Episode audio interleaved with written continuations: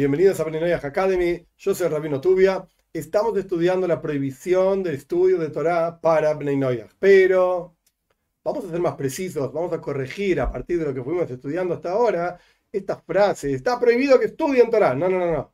Está prohibido Eisek, que la clase pasada explicamos ampliamente qué significa esta palabra, que, repito, es la profundización en el estudio. Básicamente, hay dos ideas en el estudio de Torah. Uno es la obtención de conocimientos.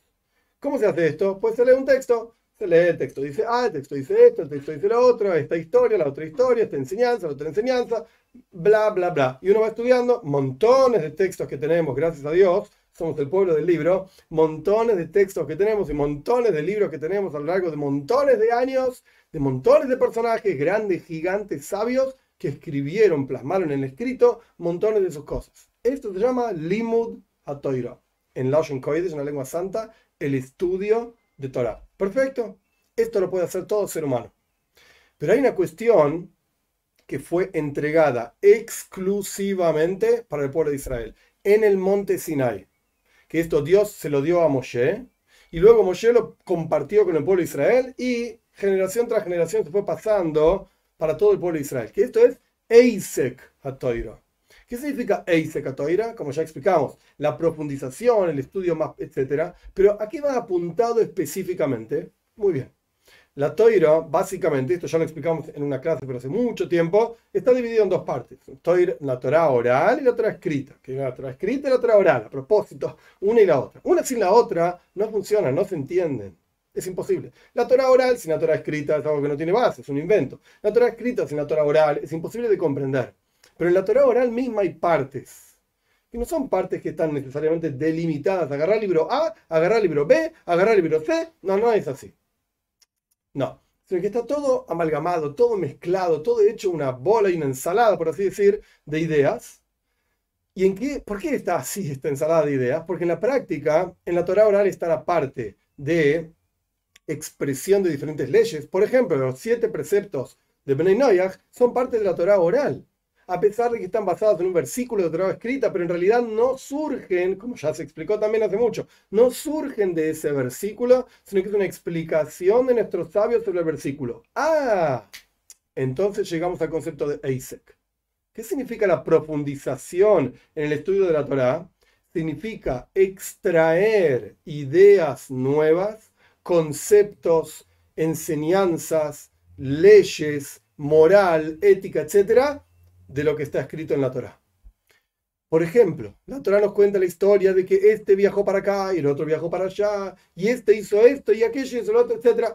Y nuestros sabios extraen, tanto en la Torah oral, que ya está básicamente casi toda escrita, y después voy a explicar por qué la Torah oral está escrita, esto va para otro momento, pero tenemos una Torah oral que está prácticamente escrita en Talmud, Midrashim, y ahora no importa que es cada uno de estos libros, simplemente expresan lo que antes, antiguamente se estudiaba en forma oral.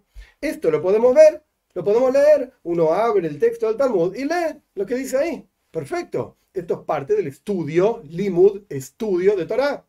Pero después, estos sabios, estos personajes que escribieron ahí, ellos tenían una tradición que venía de boca en boca, generación tras generación, para atrás, hasta Moshe, que tal versículo además de su significado simple y literal que lo podemos leer y está ahí, tiene un significado muchísimo más profundo y nuestros sabios extraen y expresan ese significado profundo. Y a veces hay discusiones. Este sabio dice que el significado profundo de este versículo es este, y el otro sabio dice que el significado de este versículo es el otro. Uh, bueno, tenemos que ver cuáles son las reglas con las cuales fue escrita.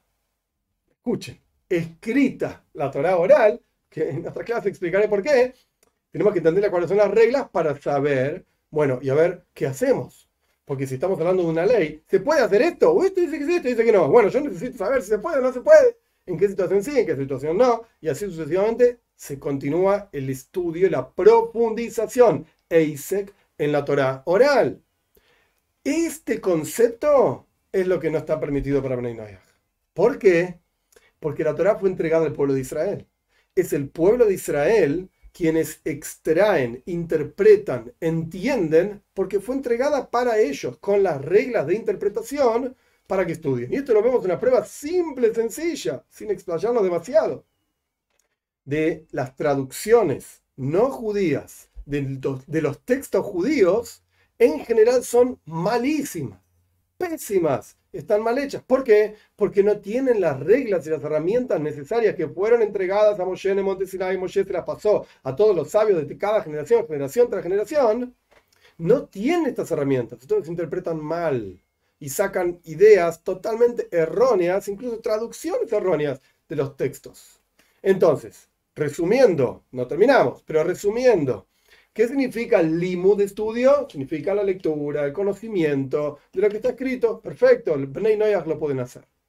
¿Qué es, ¿Qué es, lo que no pueden hacer? Eisek, y esto basado en una palabra en el Talmud donde se expresa esta prohibición, la profundización para extraer nuevos conceptos y nuevas ideas que llevan a interpretaciones novedosas de diferentes conceptos esto es lo que no fue entregado para Beninoia, fue entregado para el pueblo de Israel con un juego de reglas y herramientas, etc. Y esto corresponde, ese estudio y profundización, solamente al pueblo de Israel. Pero esto no terminó. Hay que seguir entendiendo. Bueno, y en la práctica, ¿cómo se aplica esto? Pues seguiremos estudiando sobre este mismo asunto en las próximas clases.